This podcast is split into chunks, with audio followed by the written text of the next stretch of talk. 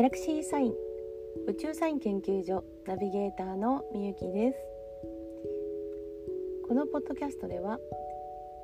私が宇宙サインを読み解くことで聞くだけでエネルギーの次元上昇ができバイオリズムが整うサポートをさせていただいております。今回はエピソード31ということで10月12日から18日の宇宙サインを読み解いていこうと思います。ちょうど週末、えー、日本に台風が近づいてましたよね。途中で進路がぐっとあの南に変わりましたということで、えー、今、えー、10月12日にリコーディングしてるんですけども今朝ほどですねあの熱帯低気圧に変わったよということでニュースを見ました。あら南下してたってことはなんかちょっと意味があるルート行ってんじゃないかなと思って見たところ数日小笠原近海に停滞した後にもしかするとまた週末にかけて北上してくるかもというあのちょっとメッセージ性が高い新月に合わせたといいますかそういう台風になるんじゃないかなというふうに考えています。そんな、えー、天秤座の新月の前の、えー、この1週間というのは結構ねあのいろんな動きが起こっている時なのでその動きをね中心に読んでいこうと思います。では、えー、早速なんですけども、えー、昨日10月の11日なんですが一つね、あのー、動きがありましたまず月がね、えー、蟹座から獅子、座に動きましてエネルギーがね、あのガラッと活動的になっているモードに入っていますでしかしちょっとね今あの気になるところが海洋星と木星がね、まあ、調和に近づいてるわけですよ。ですけどこのあの調和に近づいている中で冥王星がねしっかり同じ場所でこう見てる感じなんですね。イメージで言うとうんとオーディション会場でオーディションを受けに行った自分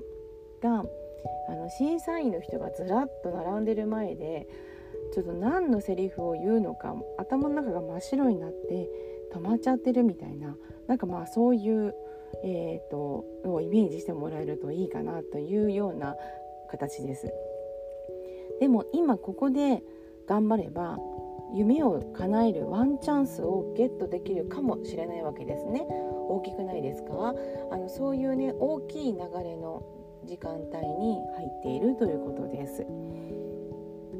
月はえ獅子、座に今いますので自分の良いところをねあのすごく出すことができる時なんですよ。ですから今ちょうどねあの今年、えー、最後のクロージングに向けてぐっとエネルギーが高まってきているところで日常的なね動きがすごく気になってくる時ですから目先に目が行きがちなんですね。ですけどこういう時こそ未来をどうするのかを考えていないと本当に自分にベクトルが向いた自分だけの世界で自己満足するだけの人になってしまうわけです。そうすると2021年からの長い期間っていうのは自分を取り巻く社会自分が関わる社会っていうので大きく大きくあの変えられる時なんですよ。ですから今お住まいのエリアを抜け出してね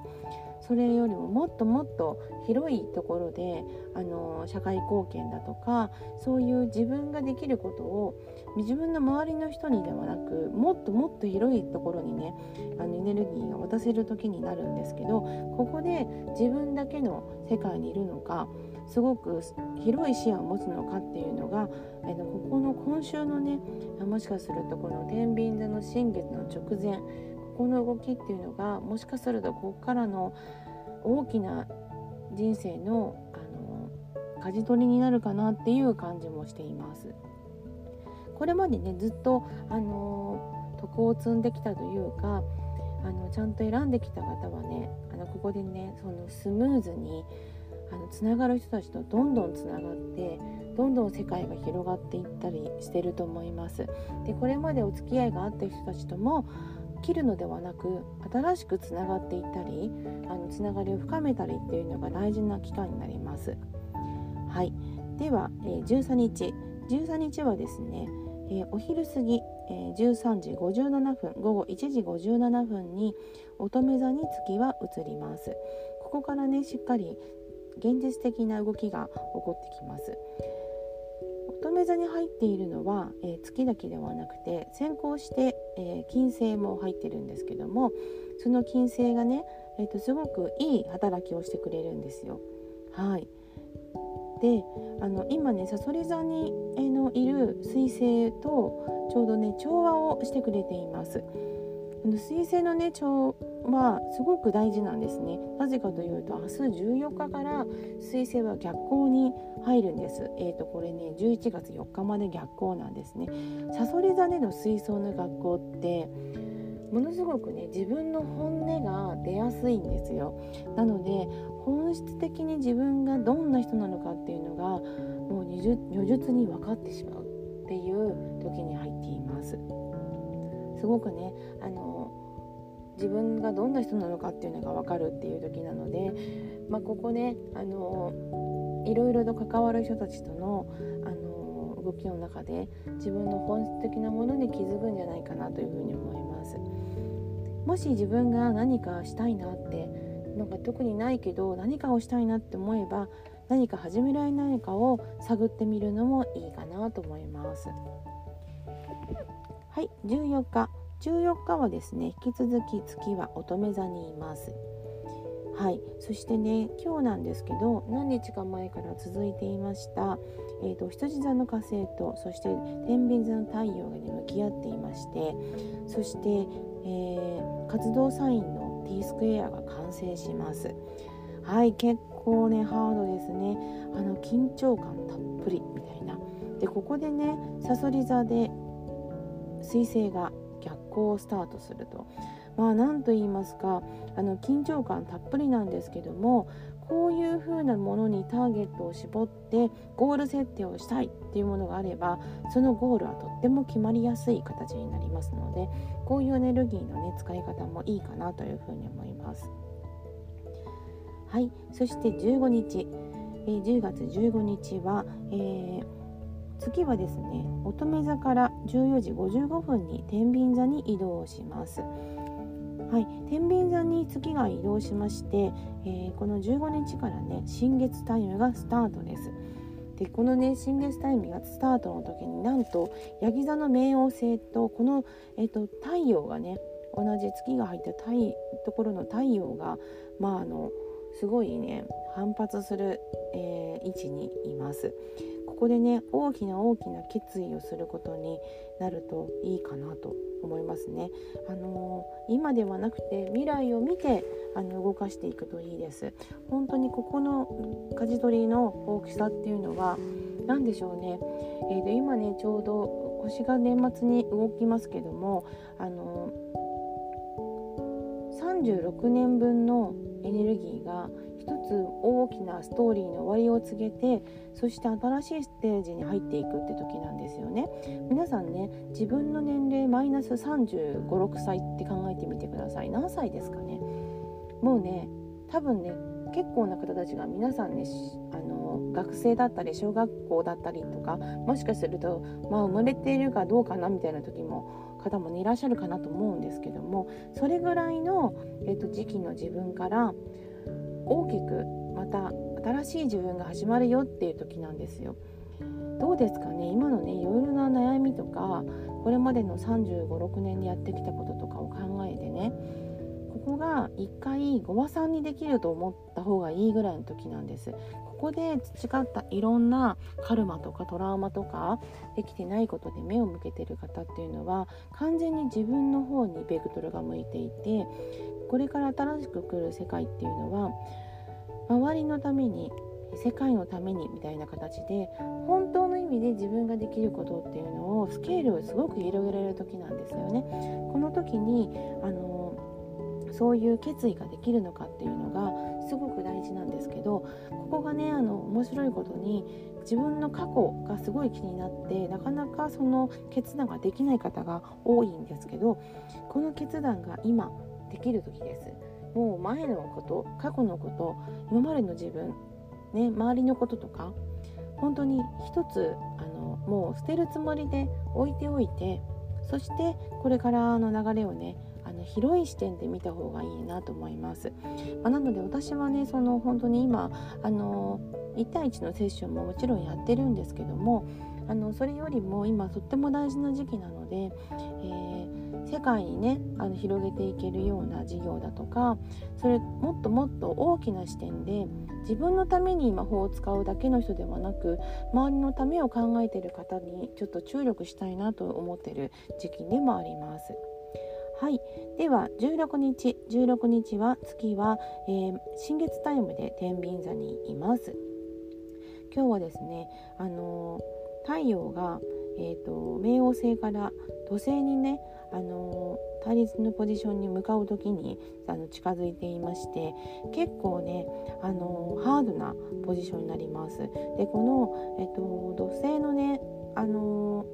との関係っていうのがちょうど、えー、明日17日の朝、えー、4時31分にえの天秤座23度で、えー、新月ぴったりなんですけどもこの新月の直後にこのスクエアが完成する感じです。もう結構ねバチバチの緊張感の中にいて今までしっかり向き合ってきた人と向き合ってこなかった人の差がね結構出るかなと思います。特に人間関係での相手の本質だとかそういったところがねよくわかる時です。うーんあの HSP っていうあの体質の方いらっしゃるんですよねあの感じすぎてしまう人たちっていうあの言い方をしますけども HSP の人たちって結局相手の潜在意識を読んでしまってるんだと思うんですよね。で多分ね私もそうなんですね。であの文面とかでも読みますし、えっと、その方が感じてる、えーまあ、会ってなくてもその方が感じている感覚とか前に話した時のその誰かと話した時の会話とかもエネルギーを集中すると聞こえてきたり見えたりするんですね。でそこの中でね結局みんな何を受け取ってるかって相手の潜在意識なんですよ。言い方だとかねあのこう例えばあの何でしょう、えー営業さんとかだと営業のマニュアルとかねあの言うんですけども同じ勉強をしても結局あの結果が歴然だじゃないですか。コミュニケーション能力とかねいろいろ言われるんですけども私はやっぱり相手が欲しいと思うようなあの潜在意識でお話をされてるのかっていうのがすごい大事じゃないかなというふうに思うんですよね。まさにここすごくその相手との誰かとの緊張感みたいなのが走る時ですけどもここが本当に素で来た方はねこの16日あの自分が発信するものがすごい届けられる時になると思います。いいタイミングに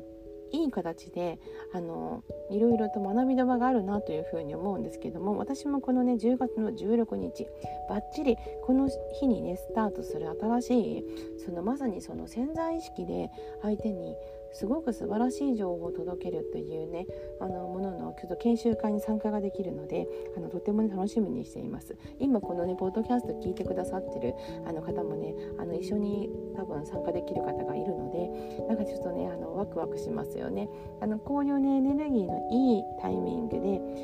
本当はねすごいバチバチなんですよ。バチバチなんですけどもいいタイミングに入れる方たちはこのバチバチをすごくいいエネルギーに変えて何倍もプラスにできるわけですよ。この何倍もプラスにするっていうのが宇宙サインを読み取ってよりよく使うってことなんですよね。この読み取ってそのまままあ水星逆行だから仕方ないよねっていう方もいます。でも水星逆行を利用していい形でどんどんエネルギーがいい方向に変えていける方もいらっしゃるわけです。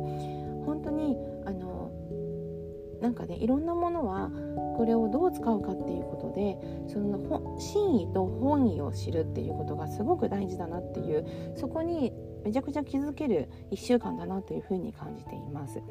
はいそして10月17日17日はですね、えー、天秤座23度で午前4時31分に新月ぴったりとなりますもうねここはね本当に大事なんですよね。なぜかというと15日から新月タイムに入っていて17日のね、えー、と午後までが新月タイムなんです。なぜかというと14時7分にねもう月はさそり座に入っていくのであのもう全然違うエネルギーになるんですよね。この間にどう発信するのかっていうのがとっても大事です。はい、突発的な、ね、気持ちじゃなくって、えーと、現状をね打開したい方そして今までの過去の自分からあの悪い部分はねバイバイしていい部分はどんどん伸ばしたい方あのそれはねすごく使える状況になりますね。はい、あのワクワクしたチャレンジができるようなものっていうのはどんどん現実化できることになってきますのでしっかりそのエネルギーをね残していけるといいかなというふうに思いますね。はいでは、えー、今週の最後10月18日ですけども月はさそり座にいます。もうね面白いことにこの新月タイムからのあのそして18日の新月明け、まあ、天空はねめちゃくちゃハードポジションです。ですからうんそうでしょうね。あの二分するでしょうね。ワクワクな方と落ち込む方とのその差が激しいだろうなというふうに感じます。でもこれはあの過去の自分自身 VS 自分の未来を見るみたいな感じです。未来への課題を今ちゃんとこなしておくみたいな形ですね。はい。ちょうどこの18日ぐらいまでの間に目の前に起きていることで判断をしていないか未来をちゃんと見れているかっていうのを見ていく時です。そしてそのことがあの自分の転職になっていくのかそこをね考えるんですね今ワクワクするかしないかって言ったらワクワクしていない方かもしれないですよねワクワクしないことかもしれないけども可能性があるなと思ったものはあのしっかりあのチャレンジするというふうに決めてそして広げていくというふうに考えると新しいパートナーさんが浮かんでくるという流れになるっていうことです。本当の意味の自分の転職っていうのに目覚めることもできる時なのでとってもね楽しんで、えーと、過ごせるんじゃないかなというふうに思います。はい、えーと、今週ね実はあの結構ねハードなあの空模様なので。あの宇宙からのサインがねバシバシ来る時だと思うんですよ。なので、あの、自分自身がねどうしたいのかっていうのをしっかり決めてこうしたいっていうの方にあの動かしていく方がいいと思います。はい、では、えー、エピソード311月12日から18日の宇宙サインでした。チャオチャオ